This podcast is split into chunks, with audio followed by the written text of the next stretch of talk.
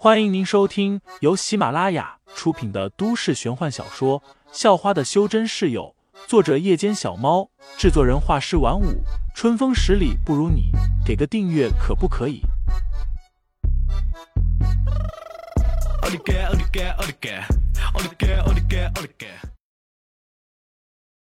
第八十五章，你外婆不是人。上，瞪了一眼废材。老六又转过头，继续对张维秀说道：“这次我花了足足半个月，翻了上百个山头，找了些更好的药草。你也是照平常那样熬好了，在饭后给大红喝下即可。”张维秀连连点头，然后小心翼翼的接过老六递过来的一大堆药草。就在他要把装着八百块的红包塞给老六时，废材却拦住了。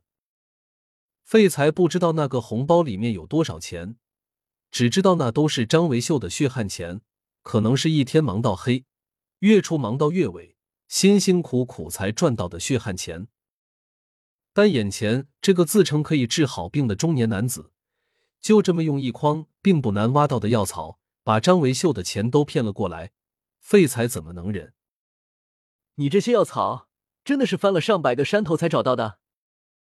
废材笑着问道：“老六顿时皱起了眉头，脸色变得阴沉无比。你是哪家的小毛孩？你懂什么？虚竹根命比仙人掌还烂，如今已经有大规模人工种植。地黄参虽然少见，但也没你说的那么夸张。去山里找条小溪，可能也挖得到上百斤。还有这个，这不就是煲汤的鱼腥草吗？这东西……”你也要翻上百个山头才能挖到。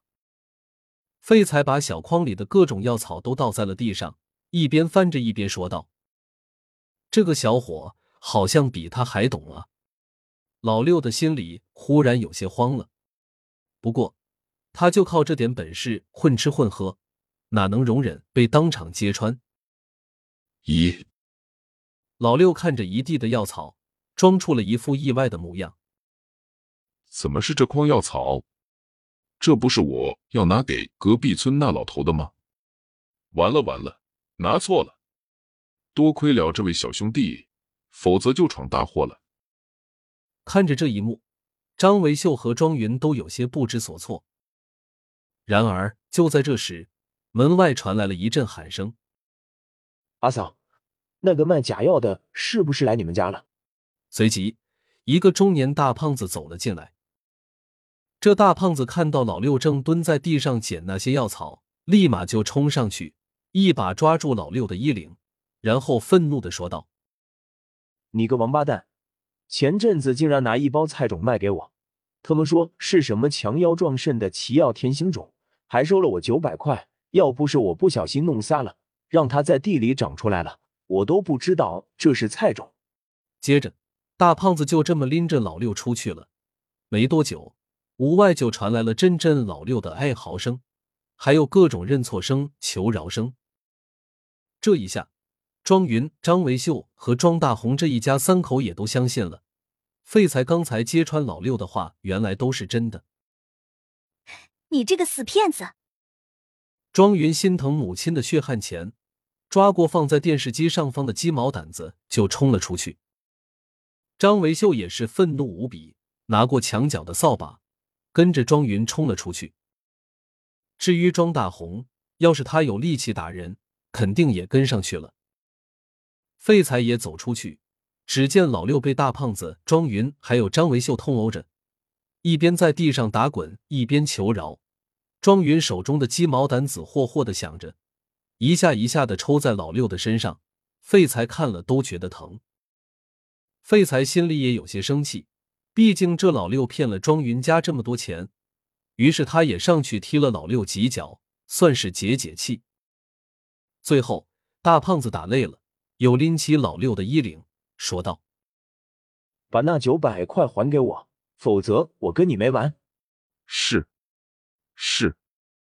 老六连连点头，然后颤抖着双手，从口袋里摸出一个鼓鼓的钱包，点了九张红牛递给大胖子。大胖子接过钱，但还没打算罢休。你骗了庄婶多少钱？全都还回来！对全都还回来！竟然骗我妈辛苦赚来的血汗钱，还让我们白高兴了这么久。亏我们还相信你真的能治好我爸的病。庄云拿着鸡毛掸子，气鼓鼓的说道：“都还给你们，全都还给你们！”老六也是被打怕了。刚才那大胖子是真的把他往死里打，连他的牙齿都打崩了好几颗，肚子踢了好几脚，估计连肠子都踢得打结了。老六一脸惊恐的看着大胖子。把钱包里剩下的十几张红牛也都拿了出来，递给张维秀。我卡里还有，等我取了就拿过来给你们。这老六也知道一千多块远远不够。听众老爷们，本集已播讲完毕，欢迎订阅专辑，投喂月票支持我，我们下集再见。